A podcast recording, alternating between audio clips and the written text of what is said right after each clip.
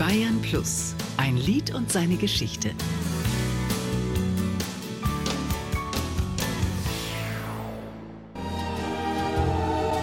Für mich soll's rote Rosen regnen, mir soll Hildegard Knef mit ihrem Klassiker, dem Schicksalslied. Für mich soll's rote Rosen regnen.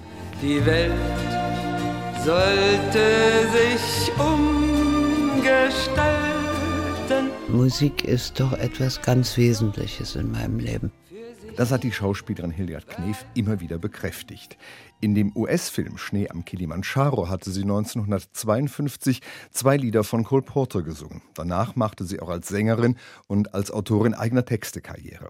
1968 ist dann ihr Lied Für mich soll's rote Rosen regnen erschienen und das wurde ihr Markenzeichen. Das habe ich einmal in einem Moment absoluten Größenwahns geschrieben. Das ist ja ein wirklich hochaggressives Lied.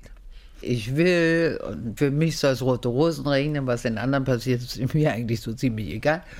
Und dann habe ich mich damals mit dem Komponisten Hans Hammerschmidt hingesetzt und habe gesagt, tu mir den Gefallen. Der Österreicher Hans Hammerschmidt war unter anderem für Udo Jürgens und Esther und Abi Ofarim tätig. Hildegard Knef hatte er 1967 kennengelernt.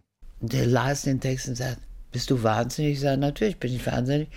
Aber wenn wir hier einen Dreivierteltakt loslassen, dann könnte das vielleicht ganz lustig sein. Und dann wurde es ein geradezu gigantischer Erfolg, mit dem ich nie gerechnet hatte. Immer wieder hat man Hildegard Knefs Leben an ihrem Rosenlied festgemacht und auch daran, dass Rosen bekanntlich Dornen haben und sie viele dornenreiche Erfahrungen machen musste. Als ich es geschrieben habe, habe ich auch an die Dornen nicht gedacht, obwohl ich um die Dornen ja bereits schon etliches wusste. 1992 nahm Hildegard Knef ihren Klassiker mit der jungen Rockband Extra Breit neu auf.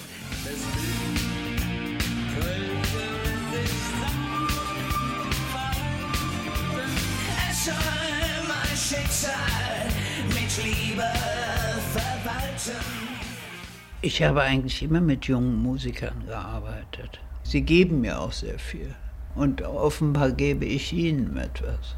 Das hat sich auch nach Hildegard Knefs Tod im Februar 2002 immer wieder bestätigt. Sängerinnen und Sänger wie Annette Louisanne, Ella Endlich, Mark Forster und Johannes Oerding haben schon Knef-Lieder gesungen und ihre große Sympathie für den legendären Weltstar gezeigt. Ein Lied und seine Geschichte. Auch im Radio. Jeden Dienstag neu auf Bayern Plus.